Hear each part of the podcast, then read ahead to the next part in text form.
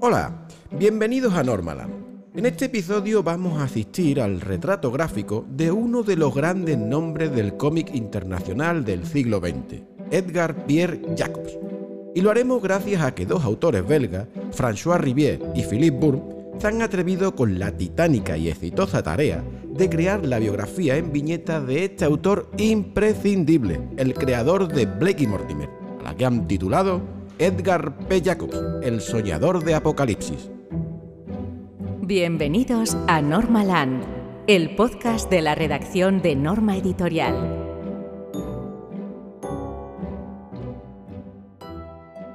Se trata esta de una obra muy completa, un homenaje tan certero como merecido.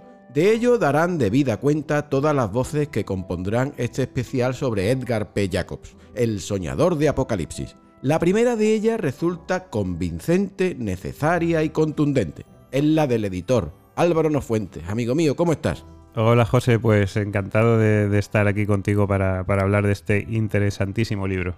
La verdad que es una delicia. ¿Cómo nos lo presentarías? ¿Cómo, qué, qué podrías decirnos de esta obra? Pues El Soñador de Apocalipsis es la biografía de uno de los autores más importantes de la historia del noveno arte, Edgar P. Jacobs, que fue el creador ni más ni menos que de los míticos Blake y Mortimer. Tuvo una vida interesantísima. Él en realidad lo que quería ser es eh, cantante de ópera, pero la llegada de la Segunda Guerra Mundial truncó sus planes y empezó en los cómics más por necesidad que por otra cosa, porque en realidad además era un arte que él no conocía para nada. Eh, y eh, lo curioso es que eso, que, las viñetas, que el novelo arte se acabó convirtiendo en lo más importante de, de su vida. Así que bueno, en este cómic no solo asistimos a la creación de Blake y Mortimer, sino que nos sirve también para conocer en profundidad a este autor tan rico y complejo. Es un cómic ejemplar que se puede disfrutar mucho aún sin ser fan de Blake y Mortimer, ya que ofrece un retrato psicológico del personaje absolutamente fascinante.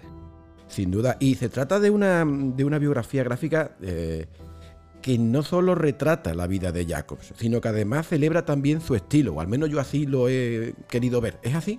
Sí, así es, José. Eh, en él vemos cómo Jacobs pasa primero de, copiar a, Alex eh, Raymond, creador de, de, Flash Gordon, para luego ser asistente de Ergué y finalmente acabar consolidando su estilo propio, con esa línea clara, tan personal y tan elegante. También se reflexiona sobre su narrativa, caracterizada, como muchos ya sabéis, por, por esa abundancia de, textos tanto en bocadillos como en recitativos. Y la fructífera escuela de, de, Bruselas, de la que Jacobs puede entenderse como uno de los fundadores, queda muy bien retratada en esta obra, ¿verdad?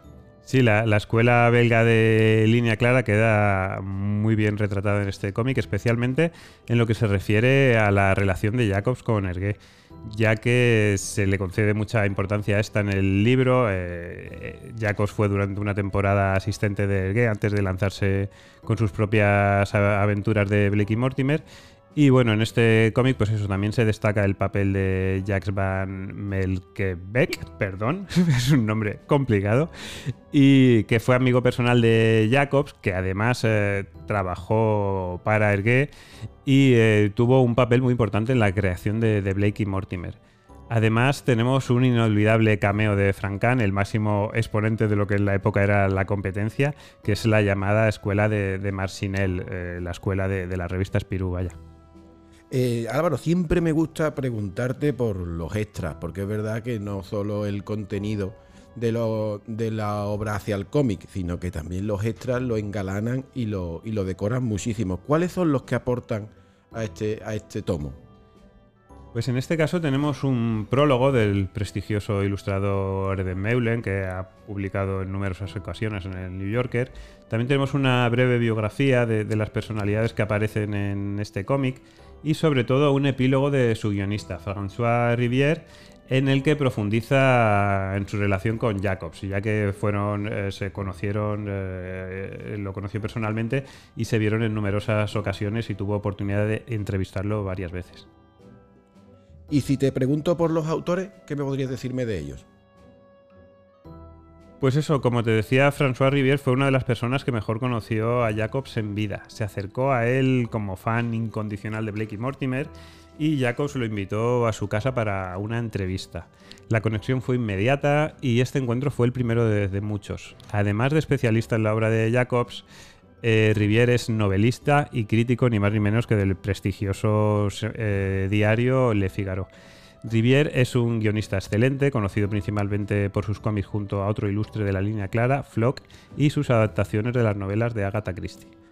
Por su parte, el dibujante Philip Bourne es uno de los máximos exponentes actuales de la línea clara, como cualquiera podrá comprobar al recorrer las páginas de este cómic. Su serie más conocida hasta ahora era Lady Elsa junto a Dufo, inédita por ahora en España. Y si bien Álvaro, el cómic que nos ocupa en este episodio es esta biografía gráfica de Jacobs, yo no quiero dejar pasar la oportunidad de preguntarte por esa esperadísima edición integral de Blake y Mortimer que tú estás preparando y que publicaremos muy prontito. Pues sí, así es. Esperemos mm, tan prontito como que un minuto antes de sentarme en esta mesa he dado el ok de Plotters al primer volumen. Esto es. Esto ha sido literalmente así. Así que bueno, esperemos que salga con las novedades de enero. Es una edición muy, muy ambiciosa. La verdad es que es quizá el trabajo más eh, laborioso y complejo que he hecho en el mundo editorial hasta ahora. Es todo Blake y Mortimer en siete integrales. Eh, tanto tenemos las historias tanto de Jacobs como de la segunda etapa de la serie, con autores como Juliard, Dufo, Senteo, Van Ham. Y cada tomo irá acompañado de un extenso dossier con muchísimo arte inédito y textos de autores y teóricos ilustres. El primer eh, tomo cuenta con prólogos ni más ni menos que de Antonio Altarriba y de Jorge García. Y eh, bueno, pues eh, para la ocasión tendremos unos acabados en la edición a la altura. Lomo de tela, formato álbum, estampín en cubierta. Y bueno, la idea es publicar entre dos y tres volúmenes de esta colección al año. Así que bueno, esperamos que, que, sirva tanto para deleitar a sus fans como para ayudar a hacer llegar a los personajes a nuevos lectores. Álvaro, amigo mío, muchas gracias. Gracias a ti, José.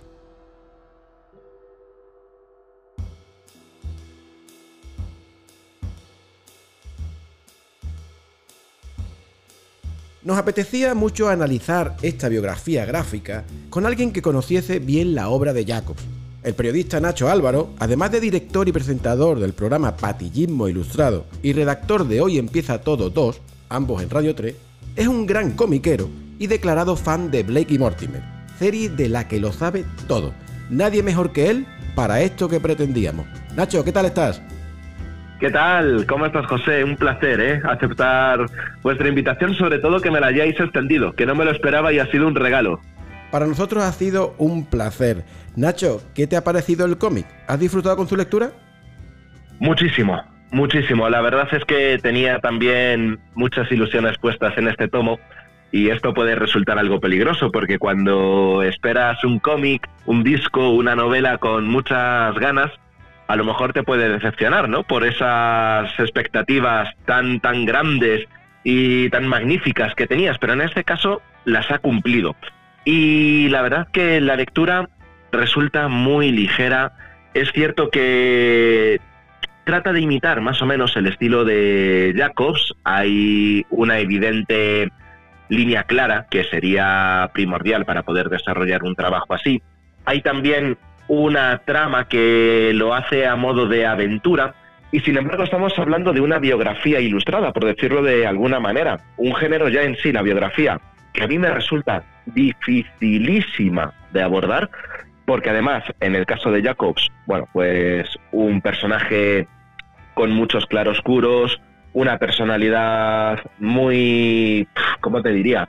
Como un tobogán, como una montaña rusa de emociones, de sensaciones que pasa del júbilo al fracaso, a la euforia, a la depresión de una manera muy cíclica y constante. Y todo esto, claro, no lo estamos trasladando a una novela, a un texto, lo estamos trasladando a un cómic. Por lo que el trabajo de tratar de ser conciso, sin perder muchos detalles y hacer amena esa lectura, pues a mí me resulta, te digo, un trabajo muy difícil y que en este caso se ha resuelto muy bien. O sea que yo creo que podemos hacernos una idea muy clara de cómo fue Jacobs gracias, gracias a este tomo, sin duda. Qué bueno, Nacho, viniendo de ti, eso es todo un chute de moral para, para nosotros en la editorial y nos anima muchísimo. Te quería, tú ya lo has adelantado un poquito, pero quería profundizar en el tema, porque los autores de esta biografía no solo han hecho un detallado retrato de la vida de Jacob, sino que también han pretendido homenajear su estilo aplicándolo en la obra. ¿Tú como lector de Blake y Mortimer lo has percibido así? Sin duda. Es decir, la línea clara, eh, como te decía, tenía que estar presente porque Jacobs fue otro de los grandísimos puntas de asa de, este estilo. Eh, me recuerda un poco a otro tomo que publicasteis hace unos años, Las aventuras de Hergé, que también es una biografía ilustrada muy interesante. Y en este caso, eh, vamos, al igual que la de Hergé, me gustó muchísimo, la de Jacobs también la veo muy lograda también en ese sentido eh, como un guiño, como decías José, a su estilo. Es cierto que a lo mejor la narrativa no es tan extendida como lo, lo desarrollaba Jacobs en Blakey Mortimer.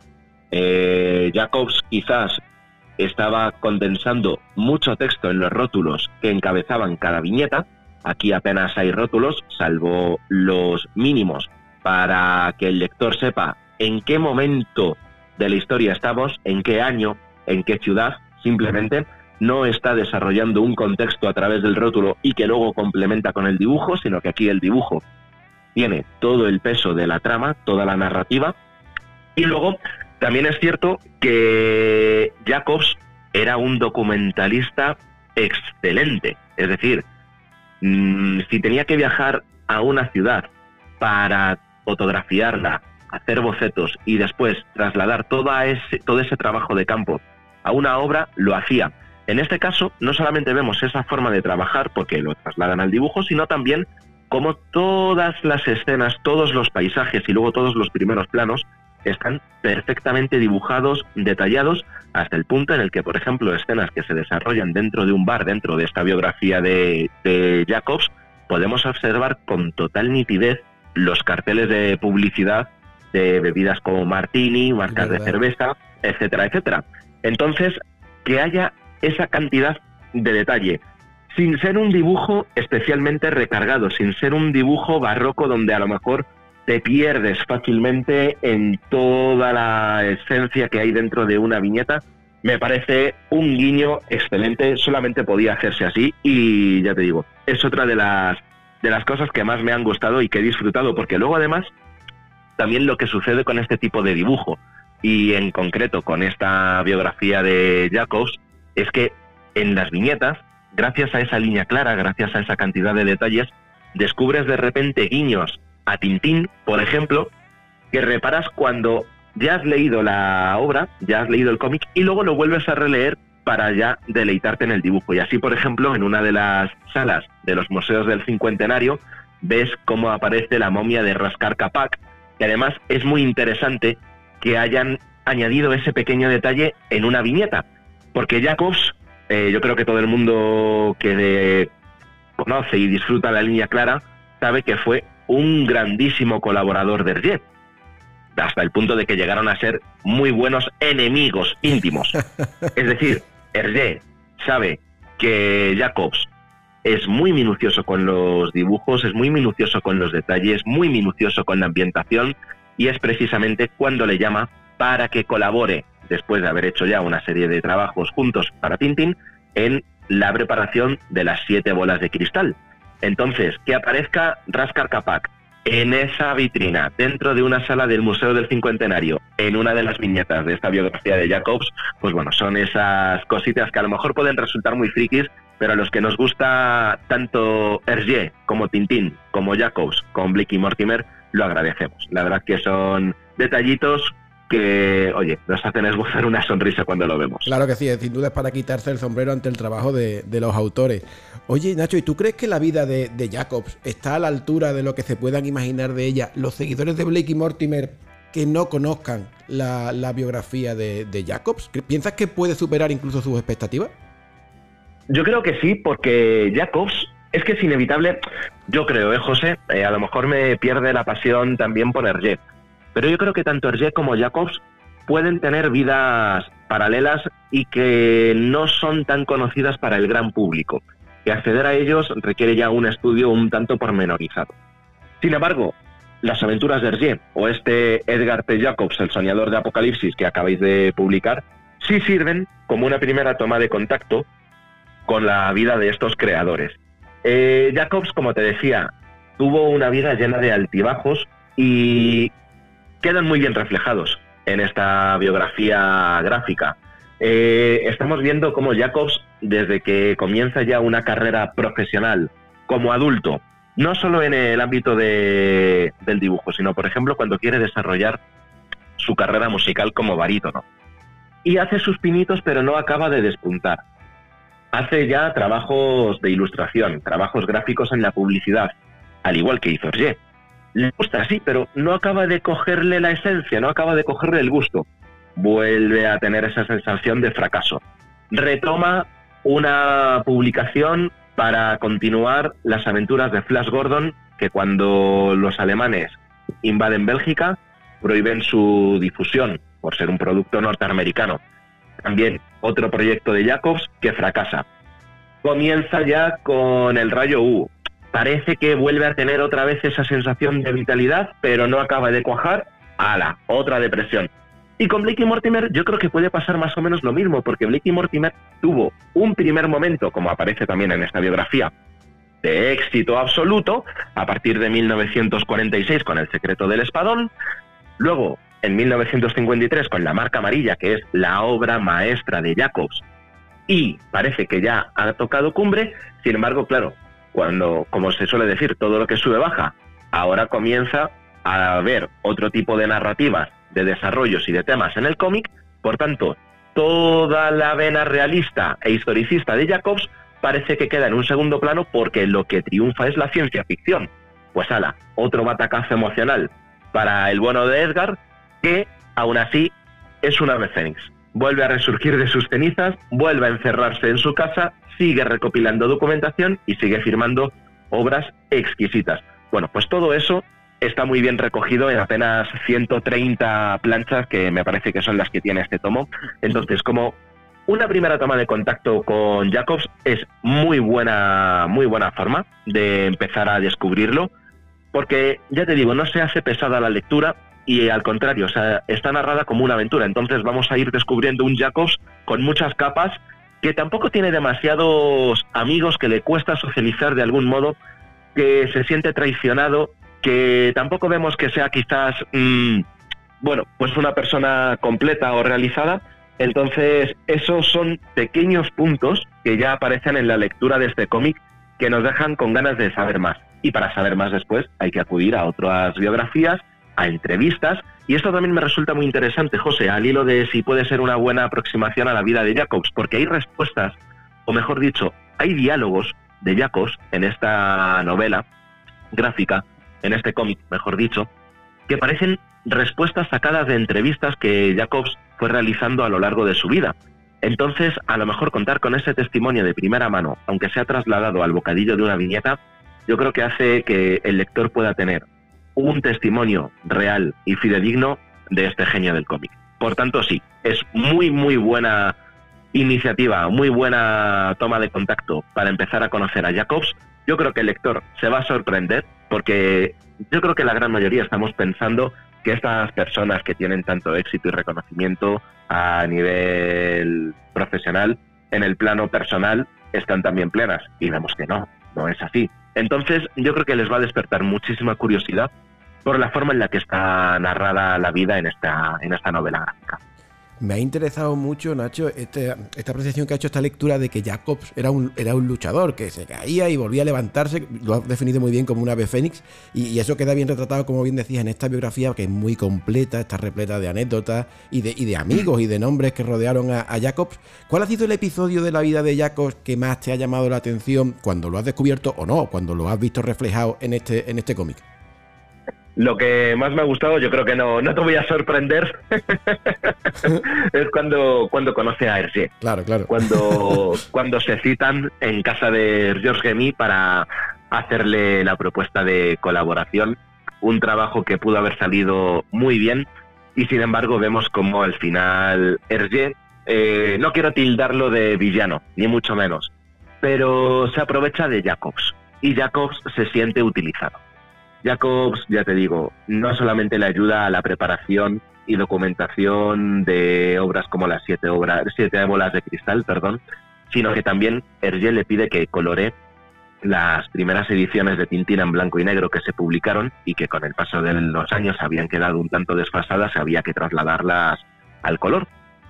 Como Jacobs era un grandísimo colorista, recurre a él y dice, joder, es que este tío es muy bueno, o sea, yo lo quiero en mi equipo. Recurre a Jacobs y Jacobs es ahí cuando le pide que, claro, como están trabajando al fin y al cabo codo con codo, pues que aparezca su nombre junto al Dergé en las aventuras de Tintín. Dergé le dice que no, no, no le concede ese mérito, escudándose, por lo que vemos en esta novela, que como Hergé había estado perseguido o había sido investigado después de la Segunda Guerra Mundial por ciertas acusaciones de colaboracionismo con los alemanes, pues que eso le podría traer también problemas y no quería que uno de sus colaboradores, eh, colaboradores pudiese pagar los pecados que él hubiera podido cometer, que en mi opinión no los cometió. Pero bueno, ese es otro, otro menor. El caso, ese capítulo, ese episodio concreto de la biografía de Jacobs es el que más me ha, me ha gustado. Cómo tienen esas tiranteces, esas tensiones, y al fin y al cabo, yo creo que sí, una amistad sincera por parte de Jacobs hacia Hergé, que yo creo que no fue correspondida por parte de Hergé hacia nuestro protagonista, en este caso es uno de los episodios que más me ha, que más me ha gustado, sin duda. Y sin duda es uno de los más interesantes. Coincido plenamente contigo. Oye, Nacho, tú como buen lector y conocedor de las aventuras de, de Blake y Mortimer, ¿qué te parece que tras la muerte de su autor, de Jacobs, esta serie haya sido continuada por otros autores? ¿Es algo que celebras o eres de los que piensas que la obra debe limitarse a su autor original? Yo creo que debería haberse limitado.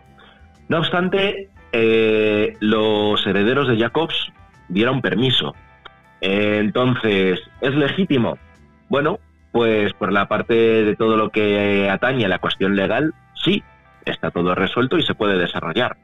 Es cierto que las aventuras que se desarrollan una vez fallecido Jacobs siguen siendo muy buenas, todo hay que reconocerlo, el dibujo, la trama, aunque también es cierto, ojo, eh, que son aventuras que muchas veces pueden resultar eh, secuelas de aventuras ya eh, firmadas por Jacobs. Es decir, que tampoco es que hay, no es que haya eh, un ejercicio de imaginación extremo por parte de los sucesores de Jacobs.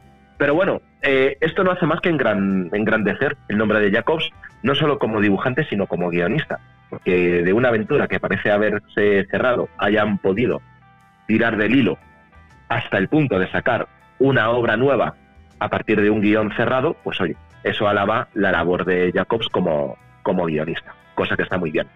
Sin embargo, yo creo que pierden la magia. Eh, una vez fallecido Jacobs, en mi opinión, esta saga tendría que haberse terminado, más que nada para que no pudieran haber ocurrido catástrofes que pudiesen haber ensuciado o manchado o dejado en un lugar que no le corresponde a la obra de, de Jacobs, en este caso a Blicky Mortimer. Pero bueno, eh, si se ha resuelto bien, pues ya está, fenomenal. Yo las he disfrutado igualmente, las posteriores a su, a su muerte, aunque yo hubiera preferido que la leyenda hubiese terminado con, con el doctor Sato y ya está, no haber tenido más continuidad. Es cierto que luego, fíjate, porque esto es muy curioso, todas las eh, aventuras de Blicky Mortimer tienen también ese carácter cinematográfico, parecen incluso en algún momento guiones de cine, Incluso Alex de la Iglesia trató de llevar una adaptación de Blicky Mortimer al cine. pero bueno, eh, la marca amarilla, ¿verdad? eso es. Un proyecto que al final no cuajó, pero fíjate, o sea, hasta el punto de que una aventura de Blicky Mortimer pueda llegar a ser trasladada a la gran pantalla, joder, pues habla mucho y muy bien de, de su autor, de Jacobs. Entonces, ya te digo, son diferentes cuestiones que yo creo que no deberían haberse Mm, dado, pero bueno, pues ya está. Una vez resuelto el tema legal, el resto es continuar y respetar tanto la obra como el legado de Blicky Mortimer y de Jacobs. Pues ya está. No, no hay más. No hay más. Se siguen disfrutando, aunque yo hubiera preferido que no hubiese tenido continuidad. Oye Nacho, ¿cuánto se disfruta conversando contigo y cuánto se aprende? Te lo agradezco un montón tu tiempo. Bueno, ha sido un auténtico placer, José, ya te digo, cuando me escribiste para participar en vuestro podcast, al lado de tantísimos ilustres que tenéis allí, joder, pues me ha hecho muchísima ilusión y he disfrutado un montón estos minutos de conversación contigo y si ha servido para que los oyentes tengan un poquito más de interés y ganas en descubrir a Jacobs a partir de este cómic que acabáis de publicar, pues fenomenal. Yo creo que misión cumplida. Sin duda, con tu, con tu aportación y, colaboración ha quedado de manifiesto la importancia de Jacobs, la importancia de su obra y sobre todo de la interesante que es esta biografía gráfica. Muchas gracias y un fuerte abrazo, Nacho. Un abrazo muy grande, José. Un abrazo a todos.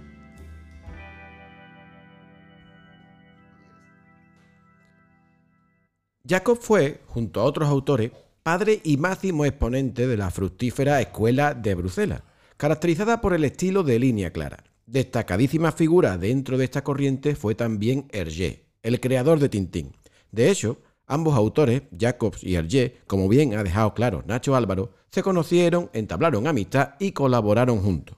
Para saber cómo fue esa relación, o ahondar un poquito más en ella, hemos acudido a una de las personas que más sabe de cómic en este país, el crítico y divulgador Tony Giral. Bueno, la relación entre Jacobs y Hergé tuvo sus altibajos. Claro, ellos trabajaron juntos bastante tiempo, cuatro años al menos, y claro, el tema está en que, mm, eh, por un lado, Jacobs le pidió incluso eh, poder firmar junto a él las aventuras de Tintín porque consideraba que estaba aportando cosas interesantes y Hergé siempre se negó. Y por otro lado, cuando apareció la revista Tintín, eh, Jacobs propuso una serie nueva, pero Hergé le dijo que no, que buscase algo más contemporáneo, ¿no? Porque la serie era, estaba ambientada en la Edad Media. Y Jacobs no se lo tomó muy bien, pero gracias a eso nació Blake y Mortimer. Por tanto, digamos que altibajos, pero eh, yo creo que, por lo que sé, fue una relación más que, más que buena, más, mucho más que correcta a todos los niveles. Y ya que teníamos a Tony, no quisimos dejar pasar la oportunidad de preguntarle si estaríamos exagerando al afirmar que las aventuras de Tintín no habrían sido las mismas si Jacob no hubiera participado en el proyecto.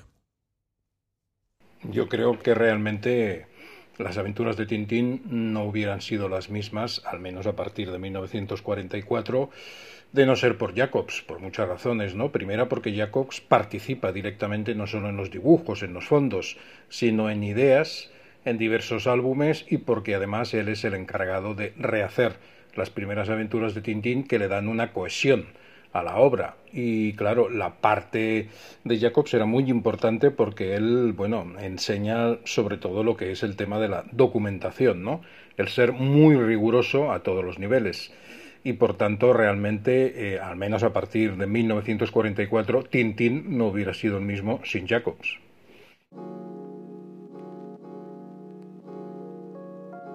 Como colofón, ya sabéis que nuestro compañero Uriol Figuera siempre prepara un contenido muy interesante que pone el broche de oro a todos nuestros episodios. Uri, amigo, ¿por dónde has tirado en esta ocasión?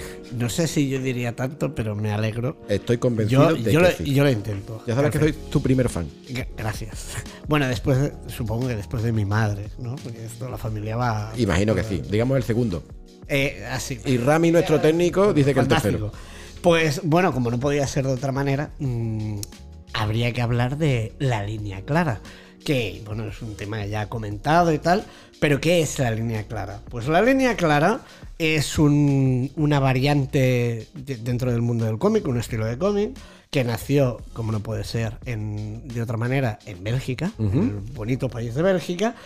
Y bien, ¿cuál fue su máximo exponente? O su el padre, que, el que se considera el padre, Hergé mítico creador de, de Tintín. Yo, que, que, por cierto, imagino que una de las grandes entradas al mundo del cómic para muchísima gente, Sin yo duda. incluido, pero yo me acuerdo de, de, leer los Tintines que tenía, mm, o sea, de la época de mi madre, o sea, los que ella había guardado y son una fantasía. Pero bueno, vamos a lo que íbamos, que es la línea clara, que es esta corriente que por qué destaca la línea clara. Son conceptos muy básicos pero muy resultones que básicamente es la simplicidad y la nitidez de sus líneas. De ahí, línea clara. Exacto. Sin trampa ni cartón.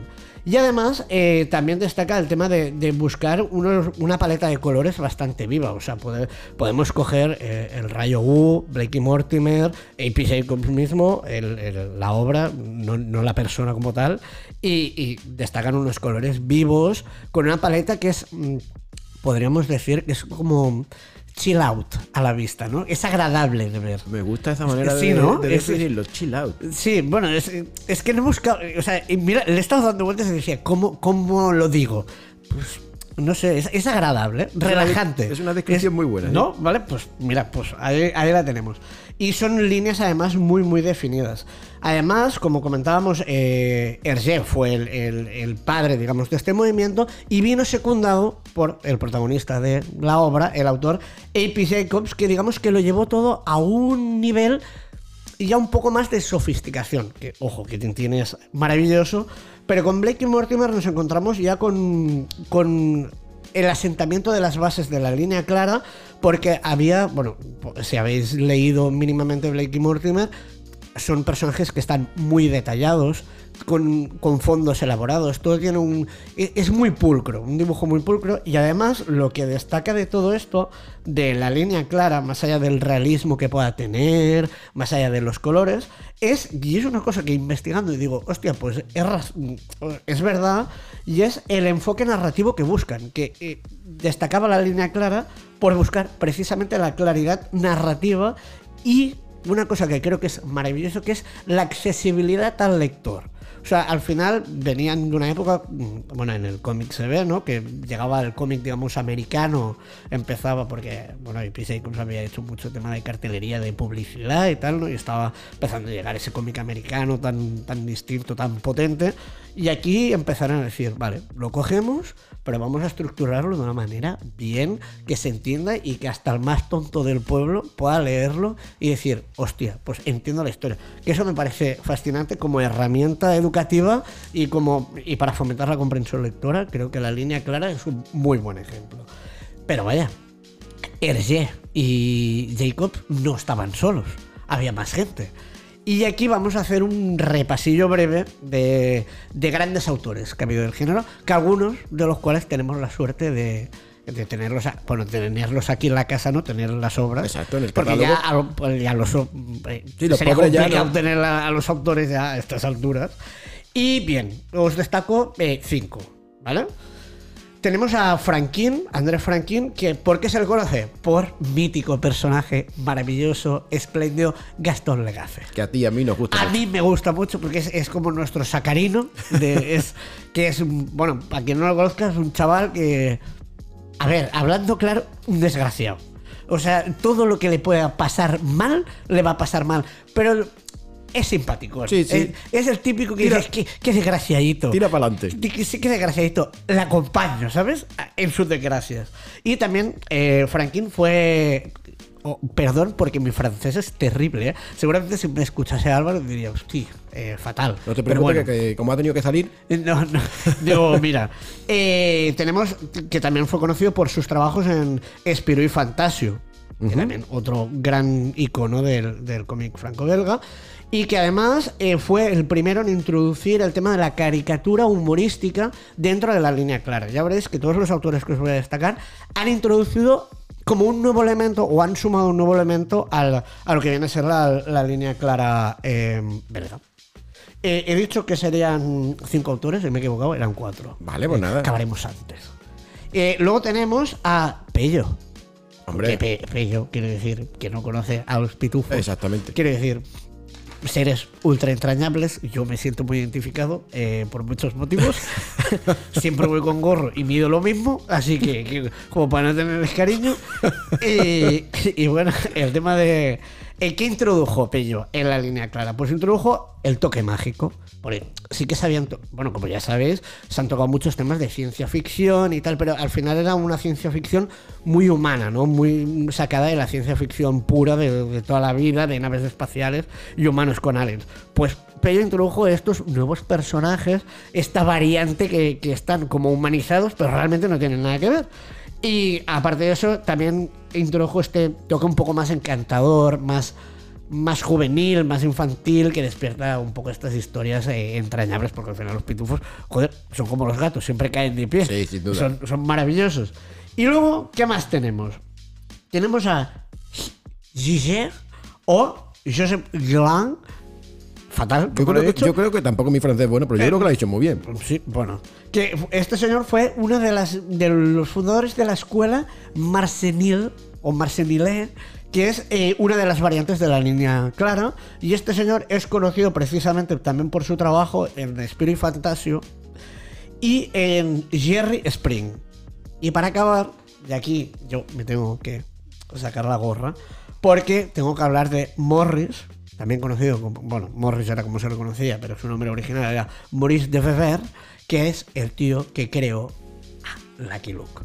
Que como niño que era ultra fan de pequeño, que a mí me flipaba, pues claro, había que destacar. Y este señor fue precisamente, o está considerado como la persona que consiguió eh, que perdurara en el tiempo, en una época que la línea clara ya no estaba tan de moda, que siguiera perdurando y un poco se afianzara y aportara un poco este sentido también limpio, un poco así también humorístico y que alargó el tema de la línea clara. Y a día de hoy muchos autores siguen, siguen teniendo como referentes a, a autores de línea clara. Bueno, todos los que hemos mencionado son, son grandes referentes para cualquier persona que le guste el cómic, independientemente de la variante que venga, esos son de lectura obligatoria, ¿no?